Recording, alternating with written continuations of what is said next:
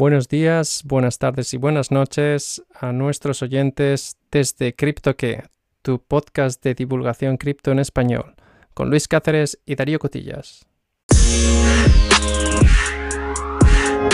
Hola Luis, ¿cómo estás? Hola Darío, ¿qué tal? Muy bien, ¿y tú? Muy bien. eh, mira, hace una semana tuvimos un eh, podcast eh, un poco alternativo sobre finanzas personales y parece ser que, que ha tenido buena, buena acogida. Así que quizá este tema interesa y, me pregunto si podemos hacer otro podcast hoy sobre esto.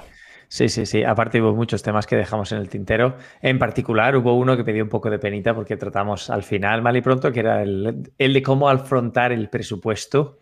Así que si no, te, si no te importa, empezamos por ahí. Simplemente anunciar a nuestros oyentes, aquí no hay consejo financiero, hay consejo de padres que hablan de finanzas, por decir así, en temas distintos. Muy bien, pues adelante. Venga, pues lo fundamental, primera observación de haber leído unos cuantos libros de finanzas personales, y es que la mayoría de gente que escribe estos libros, además de ser americanos, que eso suele ser común, no te lo dicen, no somos asesores financieros, no trabajamos de esto, son consejos que le doy o que me gustaría dar a alguien de mi familia de lecciones que yo he aprendido con el paso del tiempo. Y ese es el mismo espíritu que, que yo pretendo dar aquí. No es que vayamos a decirte exactamente lo que tienes que hacer, sino eh, avanzar un poco del camino que hemos hecho. Vale, y ya cortando el rollo general, ¿cómo afrontar el presupuesto? Pregunta número uno. ¿Tú crees, Darío, que deberías tener un presupuesto mensual, un cómputo de ingresos y gastos? Sí, creo que lo debería tener. Vale, ¿y tú cuándo empezaste a hacer presupuesto? ¿Empezaste cuando estabas en la universidad, te lo hacías? ¿O eh, cuando empezaste a trabajar? Mira, es curioso. Yo en la universidad no me hacía presupuesto. Lo que hacía era me apuntaba todos los gastos que tenía con el... La verdad que no sé con qué intención, quizá porque me gustaban las hojas de cálculo, pero era al final de- del mes podía ver si me había gastado demasiado en Coca-Colas o cosas, porque claro, mi- mis ingresos eran muy bajos en ese momento. Pero no tenía un presupuesto, es decir, no, no decía voy a gastar tanto, esto es lo que ingreso y esto es lo que gasto. Bueno, eh, por algún sitio se empieza. Fíjate, hay a mí la pregunta más clásica que me hace la gente de la que considero, con la que hablo de finanzas personales es, pero ¿y si, si apenas me da para ahorrar nada? ¿Merece la pena que gaste el tiempo en medir línea por línea o en saber? Y yo siempre, siempre suelo contestar, hay muchas maneras de hacer un presupuesto, no hay que hacerlo línea por línea, pero siempre merece la pena saber en qué te estás gastando y siempre merece la pena hacer el esfuerzo de ahorrar, aunque sea un mínimo, aunque solamente sean 5 euros o 5 dólares, porque te instruye el hábito y te ayuda a sentirte mejor cuando eh, vas ahorrando al paso del tiempo y vas viendo lo que hay. El hábito hace el monje, que se dice. Exacto, pero aún así, hablando de las distintas técnicas de hacer presupuesto, fíjate, el otro día comentamos unos cuantos, li- unos cuantos libros, para mí los hay de más formal a menos formal. Mm. está el libro que comentamos de Padre Rico, Padre Pobre, a grandes rasgos, lo, lo que yo me quedaría de ese libro en esta línea es págate a ti primero. Esa es la forma de hacer el presupuesto. Tú te pagas a ti primero.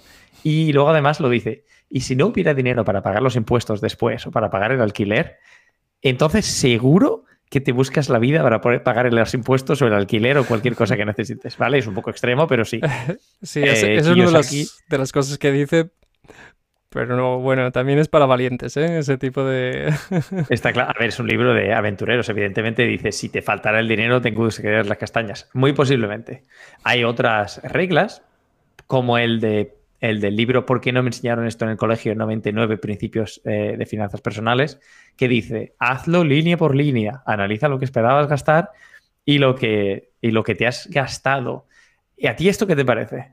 Yo tengo una opinión, pero quiero escuchar la tuya. O sea, línea por línea se refiere a que seas detallado en. en- Concepto por concepto, quiere Concepto. decir, lo Sí, que sí. gastas en alquiler o en hipoteca, lo que gastas en comidas, lo que gastas en, Mm, sí. en comprar en el súper. Esto me parece bien. Lo he hecho durante muchos años. Ahora mismo no lo hago, es la verdad. Pero lo he hecho durante muchos años con un nivel tan detallado que a final de año me podía hacer gráficas. Te puedo contar una pequeña anécdota. empecé a comprar cajas de, comida em, que venían con las recetas y vi que mi aumento, o sea, que tenía un aumento en el, gasto en, comidas, pero a largo, a, a, largo plazo tenía una disminución del, del, coste total en la alimentación porque había consumido menos de restaurantes, etcétera, porque me llevaba la comida al trabajo. Curioso. Curioso, curioso. A mí, sin embargo, este tipo de presupuesto no me gusta por un par de razones. Punto uno, es muchísimo trabajo y mi presupuesto de casa no es tan complicado como asalariado. Segundo, la aplicación del banco me proporciona suficiente información a alto nivel, uh -huh. agrupando por conceptos en función de lo que me he gastado como para saber qué estoy haciendo. Y lo tercero, yo soy de los del club de Págate de primero, además. Entonces, como me pago a mí primero y luego me da para pagar el gasto en vivienda, el gasto en comida y demás, lo que me queda, que más o menos tengo una sensación de cuánto es, sé que ya es gasto libre, así que no, no me causa ningún problema. Uh -huh. Pero vale, siguiendo en esta línea, también hay una teoría del 50, 30 y 20. Ok. ¿Qué significa 50, esto? El 50% dedicado a las necesidades, lo que realmente necesitas para vivir. 30% dedicado a lo que quieres y el 20% dedicado a los ahorros, eliminar deudas e inversiones. Vale, y 50% no es que se lo dediquéis a comprar uh, papel higiénico en el momento de pandemia. no, no, el 50% se entiende en relación a la hipoteca o el alquiler, sí. las compras del súper, si necesitas el transporte, pues el billete del metro, del autobús o la tarjeta de transporte eh, pública, etcétera, una, etcétera. Una pregunta, en, este, en esta distribución, ¿cómo afrontas la idea de crear necesidades? Porque a veces decimos, es que necesito esto mucho, pero a lo mejor no lo necesitas. Claro, esa es, esa es la parte fundamental de la cultura. Todo el presupuesto va a ser horrible si luego no vas a hacer nada con él, no vas a respetar nada y todo es absolutamente necesario e imprescindible. Entonces, la teoría más um, clásica dentro del mundo de, de... Hay una teoría en, Estados Unidos que se llama FIRE, Financial Independent Retire Early, que viene a ser algo así como um, ser independiente de manera financiera y retirarte pronto y se basa en vivir un estilo de vida relativamente frugal con lo que se necesita para poder en un momento decir, ya no necesito trabajar. Y a partir de ahí, eh, dedicarte a vivir basado en tus prioridades. Y el principio número uno es, no ahorres lo que te queda después de gastar, el gasto es lo que te queda después de ahorrar. Sí, esto no es la primera vez que lo oigo. No sé dónde lo he oído, pero creo que lo he oído muchas veces en muchos sitios distintos. En multitud de libros, imagino. Pero vamos, ya has oído que mi opinión de presupuesto es págate ti primero y mantener un control relativamente sereno, pero sin volverse loco. O sea, yo no paso más de 20 minutos, media hora en total del mes mirando en la app, en el diagrama de círculo, la tatita que tiene los distintos conceptos, saber que todo tiene sentido. De hecho, eh, aunque he dicho que yo hacía esto, como he comentado, no lo hago y el motivo es que era extremadamente tedioso. Lo hacía a lo mejor una vez al mes, pero me tiraba un, varias horas y al final no merece la pena. al final no, es mejor eh, confiar en las aplicaciones que ya te permiten categorizar. Bueno, y ahora, cambiando de tema, uh -huh. ligeramente, um, mirando nuestra población objetivo, sabemos que a nosotros nos escuchan fundamentalmente gente que está en sus 30, lo cual coincide con en nuestro rango de edad, para que nos vamos a engañar. Así que ahora quería comentar contigo qué creemos que nos va a proporcionar más impacto en el futuro. Te voy a dar siete propuestas uh -huh. en general de un asesor financiero americano. Las vamos a comentar. Sí. Y luego te voy a hacer una pregunta. A ver qué te parece. Me y de ahí eh, vamos a ir cerrando, que tampoco si no se nos va a quedar muy largo. Esta serie, claro, me pones a hablar de finanzas personales y nos podemos tirar todo el día. Bueno, pues Venga. sí, más para otros episodios. Otras series. Vale, primer tema. Consejo número uno. Cuando estás en los 30, ¿eh? ojo, cuando estás en los 20 los consejos son distintos. Otro día los cubrimos. Sí ahorra seis meses de ingresos para tu fondo de emergencias. Uh -huh. Esto, yo siempre, a ver, todos estos consejos que vienen de los Estados Unidos, Estados Unidos la dimensión de la economía es distinta. Los gastos son distintos y los ingresos suelen ser bastante mayores. Y la protección, la protección social también es distinta. Exacto. O sea, si en Estados Unidos te despiden, posiblemente tengas una mano delante y una detrás. No tengas seguro médico porque va asociado a tu eh, estatus laboral. Entonces, quizás seis meses sea considerado excesivo si vives en Europa y tienes acceso a, a desempleo a sanidad y demás. Pero sí, el principio es ten algo en tu fondo de emergencia por si sucede algo, por si te quedas sin empleo, porque seis meses es lo que se estima el tiempo entre perder un empleo y encontrar otro. O sea, no es que hagas un chasquido de dedos y ale. Siguiente trabajo está en la lista. Estamos hablando de seis meses de salario, o sea, el salario bruto o el salario neto. Salario, salario, bruto, buena matización. O sea que es todavía más de lo que uno se podía imaginar. sí, sí, o sea, es, es bastante. Yo lo considero demasiado para Europa pero, a ver, si lo puedes hacer, fenómeno, pero es difícil. Cuando decimos ahorrar, no quiere decir, o sea, quiere decir ahorrar, no quiere decir que tenga que ser inmediatamente líquido, ¿correcto o incorrecto? Depende, si lo vas a meter a la jubilación y no lo puedes sacar hasta que tengas 65, entonces no. Pero si eh, lo puedes, si lo tienes en fondos o acciones y lo puedes sacar con tres o cuatro días, lo importante es que si te pasa algún acontecimiento importante en tu vida, puedas reaccionar. Yo este principio lo intento aplicar con lo dicho, seis meses no es, eh, no es pecata minuta, no es cosa fácil, pero vamos. ¿Y, si me sumen el sueldo, ¿qué hago? Porque tengo que ahorrar más. Mira, fíjate, hay un punto interesante. Esto no está en la lista de puntos, pero sí. Las, las teorías económicas eh, modernas nos comentan que si te suben el sueldo, intentes ahorrar el 50% de lo que va en la subida. ¿Por qué? Tú ya estás acostumbrado a vivir con un cierto nivel de vida. Y vas a mejorar tu nivel de vida al menos en un 50% de lo que te han subido. Pero el otro 50%, dedícalo a ahorrar, porque es incremental. Y el ahorro que dediques en la década de los 30, cuanto más pronto ahorres, más tiempo tiene el dinero para capitalizar y generar intereses sobre sí mismo. Lo cual tiene un efecto bola de nieve que cuanto antes empieces la bola, más grande y gordita va al final. Si tardas mucho en empezarla, eh, prácticamente va a tener mucho menos impacto que si la empezaste mucho antes. En otras palabras, mil euros invertidos o mil dólares cuando tienes 31 tienen un efecto muchísimo mayor que mil euros cuando tienes 39.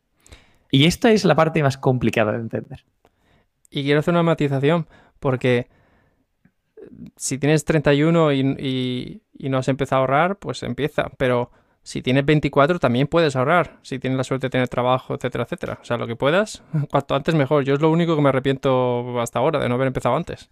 Sí, sí, y además yo también, si tienes, si estás en la década de los 20, es la década perfecta para empezar a escuchar podcasts de este tipo, tener los asuntos en orden, empezar a entender de esto, porque así es cuando tienes, vas a poder tener control en general de tu vida. Lo que suele pasar en la década de los 30 es, que ya no estás solo, que tienes una pareja, que puede ser que tengas hijos, puede ser que tengas hipotecas, puede ser que tengas un coche.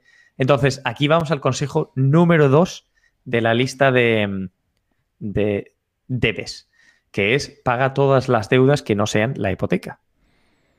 Y esto es básicamente hmm, esencial. La hipoteca no es tan fácil de pagar de por sí. De hecho, si pudieras pagar la hipoteca, yo te considero un campeón. A la década de los 30 has triunfado en la vida, te hago la ola y te podemos invitar al pod para que nos cuentes qué has hecho.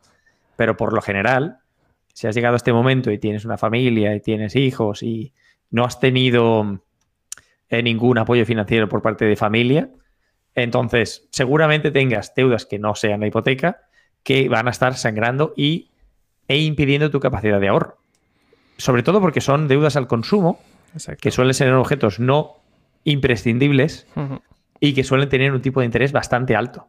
Entonces, en lugar de estar ahorrando y estar generando un 5, un 6, un 7, un 8%, habrá que lo considere alto, habrá que lo considere bajo, pero vale, el rango lo dejamos para otro día.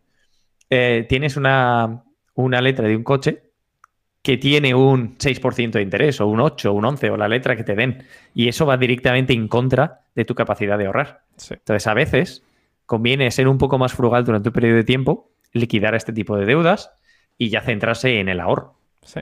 Estoy totalmente de acuerdo en este punto. Vale. Punto número 3. Incrementa tus ahorros de pensiones al menos al 15%. ¿Qué te parece este? Incrementa tus ahorros de pensiones al menos al 15% de lo que ganas anualmente en bruto. ¿Es eso? Más o menos. A ver, tampoco vamos a ser muy quisquilloso. Pero cuando decimos aquí... Parece alto, ¿no? De pensiones, sí, me parece alto y sobre todo no puedes tenerlo todo, o sea, no puedes tener todos sus ahorros considerados como un 1. O sea. Claro, hay unas matizaciones y de hecho has hecho bien. Me, me resulta familiar que te llame la atención. Y me imagino que en Estados Unidos, con menores prestaciones sociales, las pensiones pueden ser un tema complicado. Yo, de hecho, admito, honestamente, no tengo ni idea de cuánto se paga por pensión, si mucho, si poco, si nada. Lo que sí se sabe es que hay planes de pensiones está el.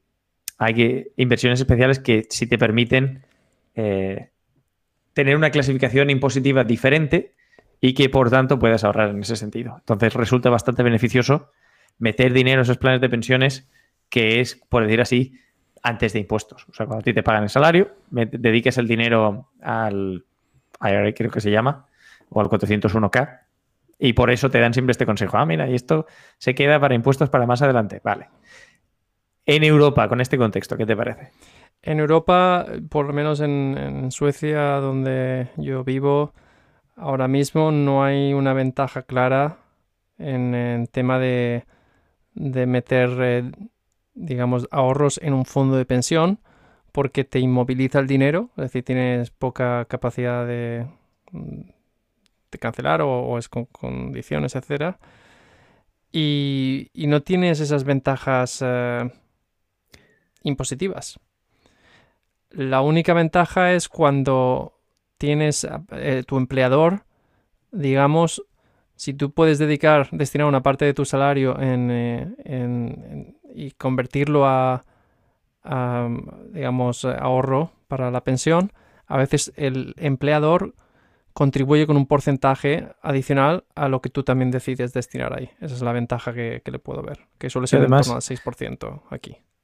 Te diría, además de que sí, que suele haber un tipo de, empleador igualando lo que tú pones hasta cierto porcentaje, que está muy bien que te lo mires porque sí que suele haber ese tipo de ventajas en la mayoría de países. Esto de si lo inviertes en un, en un fondo de pensiones, eh, los impuestos se te cobran eh, en el futuro. Evidentemente, para cada país cambia y yo solo sé la situación que me aplica a mí personalmente, así que la recomendación que puedo hacer es quizá no el 15%, pero míralo querido oyente, míralo, lo que te aplica a ti, y sí conviene empezar a ahorrar, sobre todo con las situaciones y las coyunturas que hay, los problemas demográficos de los que somos muy conscientes en España, donde la pirámide poblacional no invita a pensar que las generaciones futuras podrán pagar las pensiones de la gente. Y por tanto, siempre es bueno garantizarse eh, de forma privada y personal que tienes acceso a una buena pensión y que puedes vivir los años dorados de tu vida de una manera tranquila y segura. Entiendo. Bueno, em, pasando al siguiente punto. Yo sé que esto va a sonar un poco extraño, pero está bien empezar a considerar el tema de los seguros y tener en cuenta de las consideraciones que le pasa a tus, a tus seres queridos si a ti te pasara algo. Mm. O sea, evidentemente nadie lo desea, pero si tienes acceso a cierto capital, a ciertas propiedades, conviene asegurarte de que hay un plan en marcha para que tus seres queridos puedan acceder en caso de que te pase algo, de que si te lesionas o si tienes algún impedimento, em, tus seres queridos estén cubiertos. Y aunque tú personalmente puede ser que no lo disfrutes, pero ellos te garantizas con cierta tranquilidad que la vida puede seguir y aunque seguramente tus seres queridos te echen de menos, em, está todo más o menos planificado y el impacto solamente es el sentimental de que faltes tú en alguna capacidad. Sí, es eh, de hecho algo que hay que tener siempre en cuenta. Es, eh, importante y al final es, una de esas cosas que, uno como va, va posponiendo, ¿no? Hasta que, hasta que realmente no te encuentres en esa situación límite, no, no te pones a pensar en eso a veces. Exacto, y es curioso porque normalmente tendemos a hacerle seguro al coche, oye, por si me pasa algo, por si esto, aparte en, la mayoría de jurisdicciones que yo conozco es obligatorio circular con un seguro. Seguro a ciertos electrodomésticos, a ciertas aplicaciones, y luego dices, no convendría hacerte, quizá a ti hacerte un chequeo médico, aunque esto ya sale un poco del tema financiero, pero revisar un poco cómo estás tú y asegurarte de que tus asuntos están en orden por si acaso sucediera algún elemento imprevisible. Sí, claro, tiene sentido. Es como, pero es como hacer un eh, backup al ordenador, una copia de seguridad. ¿Quién la hace? Bueno, hoy en día, si tienes un, un iPhone, seguramente te la estén haciendo todo el tiempo en iCloud y además te querrán cobrar por ello. Pero en el fondo, cuando tú tienes un ordenador, nunca piensas que se va a morir de repente y que va a desaparecer. Y sin embargo, le haces copias de seguridad y a tu teléfono también. Vale. Evidentemente, nadie piensa en, que una vida puede alcanzar a término o que vas a tener un accidente o que te va o que vas a tener una enfermedad.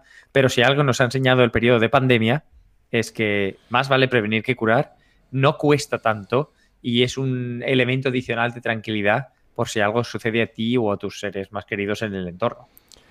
Estoy de acuerdo, así que a lo mejor eh, esta semana mismo me pongo a mirar eso. Aunque en este caso no tengo mucha, no tengo dependientes, pero, pero imagino que si tienes dependientes es todavía más importante hacer esto. Bueno, en, en cuanto a consejos generales, yo creo que vamos a cubrir, que hemos cubierto más o menos lo más genérico. Y ahora para terminar el episodio, te voy a dejar, estoy leyendo un libro que se llama El Millonario en la casa de al lado, por traducirlo así. En realidad el título es The Millionaire Next Door, que establece los siete, las siete conclusiones que unos estadistas han sacado de estudiar a los que realmente son millonarios en, en relación a parámetros estadísticos. Y fíjate, de las siete hay básicamente cuatro o cinco que todo el mundo debería poder hacer sin tampoco entrar en muchos detalles. Luego, evidentemente, el libro que yo siempre recomiendo eh, entra, tiene un episodio por cada uno de estos siete principios y ayuda a entender las diferencias entre los distintos niveles. Pero para analizar, el primer punto, les atribuyo el pronombre personal ellos sin eh, discriminación de sexo, simplemente porque es eh, la manera más fácil de traducirlo al castellano. Viven por debajo de sus medios. Estoy totalmente de acuerdo, eso es una buena política. Y aparte hacen el punto de que independientemente de cuál sea tu nivel de ingresos, es más una cuestión de cómo ajustas tu nivel de gasto y utilizan la palabra frugalidad continuamente. Sí. De todas formas, imagino que también depende, o sea, habrá ciertamente casos que esperamos sean los, los menos, pero habrá casos de, de personas que realmente no tienen esa posibilidad, porque, digamos, a lo mejor ya solo están usando sus ingresos para comer, por así decirlo. Sí, sí. Y aparte, una conclusión interesante de, del libro, y con esto cerramos este, esta parte, este punto, es que no es solamente una función que deriva directamente del ingreso, sino que es mucho más dependiente del porcentaje de gasto hmm. y de lo que se intenta acumular con el paso del tiempo. Y menciona ejemplos de vicepresidentes de grandes corporaciones que tienen salarios muy generosamente por encima de las seis cifras, pero cuyo nivel de gasto Em, les lleva a gastar prácticamente lo que ingresan y ellos lo miden además por cuánto tiempo serías capaz de mantenerte sin necesidad de trabajar. Y a los que son ricos en realidad dicen, consideraríamos que estas personas, veis, basado en lo que han ingresado, en lo que gastan y lo que tienen, serían capaces de mantenerse por 10 años o más. Mientras tanto, si tú eres un alto ejecutivo que tienes un salario, vamos a decir, ejemplo del libro, medio millón de dólares, pero tu nivel de, de vida se gasta ese medio millón o 450 mil dólares, no vas a durar mucho más de un año. No. Entonces no llegas a concluir el punto. Sí, estoy, de acuerdo, hay que intentar vivir por debajo de nuestras posibilidades. Y de parte es una forma también de ser, ser más humildes y no necesitar tanto. Ya sabes que a mí la sociedad capitalista de consumo, consumo, consumo no me gusta. O sea, es algo que siempre se intenta. Pero vale, pasamos al punto 2 para no enrollarnos en temas personales. Eso sí, no, los dejamos para otros episodios. Punto 2. Aplican su tiempo, energía y dinero de forma eficiente en modos que les permiten construir riqueza. y fíjate que construir riqueza significa observar cómo puedo acumular y conseguir acumular eh, recursos. No es que se vuelvan locos, sino que estudien para poder intentar asegurar el asignamiento de recursos. Sí, yo creo que aquí una característica importante es eso de la mentalidad activa, es decir, está bien querer, pero si quieres pero no haces nada, ¿sabes? Tienes que ser activo, tienes que que trabajar un poco para, conseguir eso. Y a veces eso significa estudiar, otras veces significa aprovechar oportunidades, otras veces significa pasar a escuchar el Escuchar el podcast de CryptoQué, donde hablamos de estos temas. Si estás escuchando este podcast, ya estás en el buen camino, querido oyente. También es cierto. Es un buen inicio. El siguiente punto es que el millonario de la casa de al lado cree que la independencia financiera es más importante que enseñar un elevado estatus social. Oh, me encanta esta, me encanta esto, porque siempre, siempre, siempre he estado en plan, en desacuerdo con el, con el ostentar, ¿sabes? O sea, no hay nada más, no hay nada mejor que, que, ir a un sitio y saber que todo el mundo está pensando que, que, no tienes nada, pero en realidad saber que tú estás perfectamente confortable. Y aparte, el, el punto interesante es ellos obviamente hacen la comparación con los Joneses, que siempre en inglés se dice, vale, eh, te comparas con el vecino y el vecino siempre tiene un coche nuevo, un reloj nuevo, el último teléfono, y siempre tú te preguntas, ¿cómo puede ser que se lo permitan? Y en realidad, lo que señala este libro en materia de estudio es que, por lo general, la gente que suele tener ese patrón de consumo suele ser relativamente pobre y viven en, materia de crédito para poder eh, conseguir mantener este elevado nivel de vida social. Mientras que el, que es rico de verdad no lo ostenta, no necesita ostentarlo, simplemente sabe que es libre para poder elegir qué hacer. Y otra cosa es que aún así elija no desplegar el estatus social y vivir de manera tranquila y relajada. Hace poco leía en un foro sueco alguien que preguntaba por qué, por qué los suecos ricos no circulan en coches de alta gama. Y había gente que contestaba, porque no somos estúpidos, porque si somos ricos es porque hemos sabido gestionar nuestro, nuestra economía. Es curioso, y mira que los polvos baratos no son. Ya, pero imagino que aquí se referían a, a no tener, eh, yo que sé, un Ferrari, etcétera. Que luego había gente que decía, yo es que tengo un Ferrari, pero no lo uso normalmente. Uso normalmente el coche, digamos, el, el, coche de cama media baja porque me sirve para lo que necesito. Exacto. Vale, punto siguiente. Afirmación curiosa y que posiblemente choque con el entendimiento general. Los padres del millonario de la puerta de al lado no le proporcionaron em, ayuda económica de ningún tipo. Wow. Y eso suele chocar con la tendencia de, ah, es rico, pero claro, su familia tenía dinero. O, o sea, le dejaron una herencia, heredó la mm. compañía familiar. Sí, sí. No, se demuestra que nueve de cada diez son, como diría, hechos a sí mismos, el típico modelo americano. Básicamente se han buscado las castañas, ¿no? Sí, y aparte suele ser un buen indicativo el hecho de que no te hayan prestado o ayudado en materia financiera porque has aprendido desde joven mm. a sacarte las castañas del fuego y a resolver tus problemas y has conseguido entender mucho antes que otros en relación a tu edad cómo se consigue el objetivo final y cuál es el objetivo final. Tiene sentido, tiene sentido. Así que esto es un poco como el rollo 300, los espartanos que los envían ahí a, a, dramático, a curtirse, ¿no? Pero un poco, un poco es esa mentalidad, pero más suave, ¿no? También hacen un, un punto curioso en, en la medida en que cuando no tienes nada suele ser bastante más Em, generoso con el riesgo, porque el que nada tiene nada tiene que perder. Y se hace el, caso del emprendedor. Y lo que se comenta es, hay muchísimos emprendedores que empezaron porque no tenían otro camino súper viable, que descubrieron el éxito porque se arriesgaron y que luego lo que suelen pensar es, ah, yo para mi hijo quiero que tenga una vida mejor y quiero que vaya a la universidad y quiero que estudie para trabajar de abogado, de doctor, de ingeniero.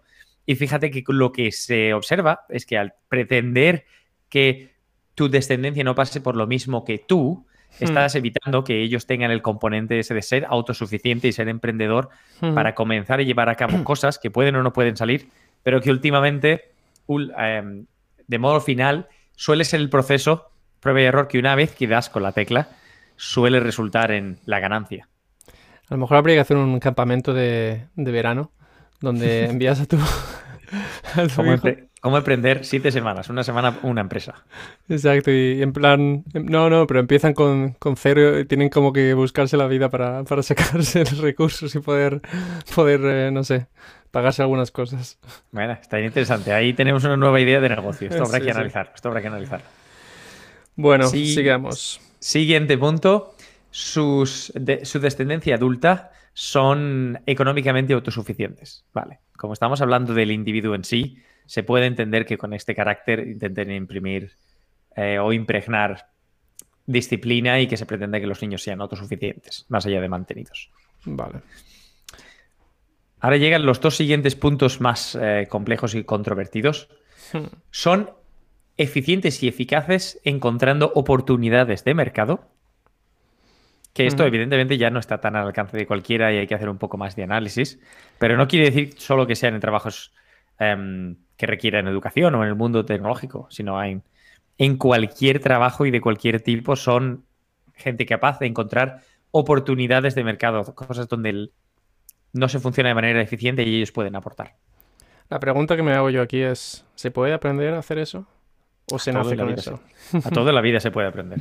Claro, claro. Pero quiero decir, eh, a lo mejor es una combinación de todo que te lleva a lo otro. A lo mejor si has estado expuesto a esa, a esa situación en la que no te han estado dando todo, a lo mejor es cuando aprendes a ver esas oportunidades, ¿no? O tú la- quizá las ves hoy día, pero piensas, ah, seguro que hay alguien ya trabajando en ello. O, ah, ¿cómo lo haría? En Mm. lugar de decir, vale, voy a hacerlo. Porque tengo la oportunidad, tengo el tiempo y aunque no tenga los recursos, voy a intentar conseguir los recursos.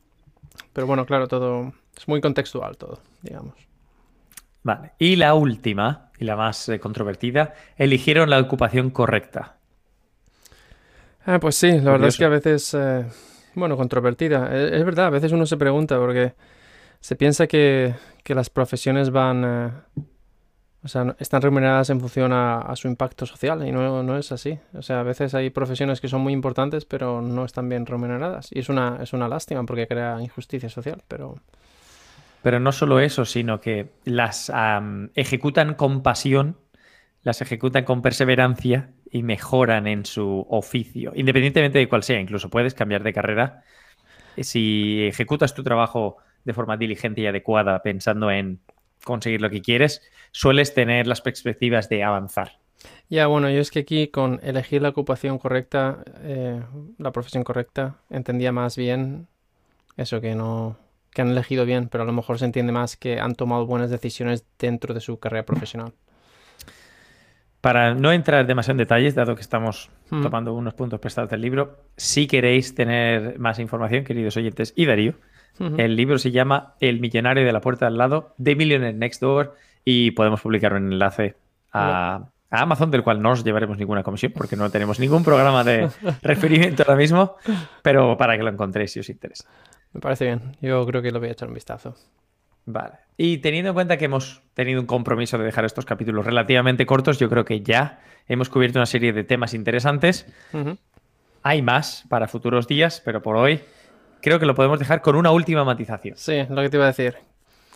Em, Está bien, pues em, gracias Mar por em, puntualizar que efectivamente Darío comentó en el último episodio de Finanzas Personales que él estaba pensando en eh, poder obtener financiación proviniendo de la hipoteca, lo que no fuimos capaces fue de matizar que Darío, afortunado él, ha conseguido eh, cubrir parte de ella y la hipoteca simplemente se extiende a un mayor importe sobre el mismo bien dentro de lo que es su valoración.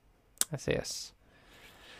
Pero como es. siempre, nosotros, queridos oyentes, encantados de recibir vuestros comentarios, vuestras cuestiones, vuestras dudas, temas que queráis tratar, o incluso eh, cuando nos eh, indicáis, oye, pues esto igual exactamente no es así. Por favor, esto es lo que le da la salsa y la chicha a hacer un podcast. Lo que nos hace felices es la interacción con vosotros. Exacto. Bueno, pues eh, muchas gracias también desde mi parte a, a Mar y yo me despido hasta el próximo episodio. Muchas gracias. Hasta la vista.